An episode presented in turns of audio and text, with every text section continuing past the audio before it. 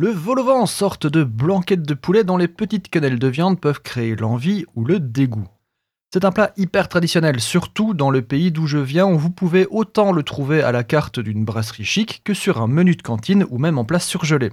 Mais le vol au vent a une cousine, la bouchée à la reine, et cette bouchée à la reine contient du riz de veau à la base, plutôt surprenant pour un plat devenu populaire.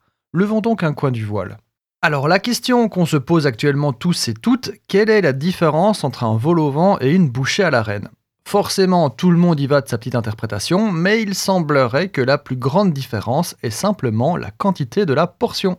Le vol au vent est un plat collectif, la bouchée à la reine est un mets individuel. La bouchée à la reine serait un petit vol au vent au final, une portion individualisée. Ce qui explique pourquoi beaucoup pensent à tort que la différence réside dans le petit feuilletage, donc la petite croustade qui contient le mélange. Historiquement, le vol au vent est l'évolution d'une tourte rustique à la volaille. C'est Antoine Carême qui va systématiser l'emploi d'une pâte feuilletée, plus légère et croustillante, pour réaliser ses tartes ou ses tourtes salées ou sucrées, dont il s'est fait une spécialité. D'ailleurs, le nom de vol au vent désigne à la base la croustade, donc le petit montage feuilleté dont la pâte est si légère et croustillante qu'il vole au vent, qu'il s'envole tellement il est aéré, léger, vol au vent.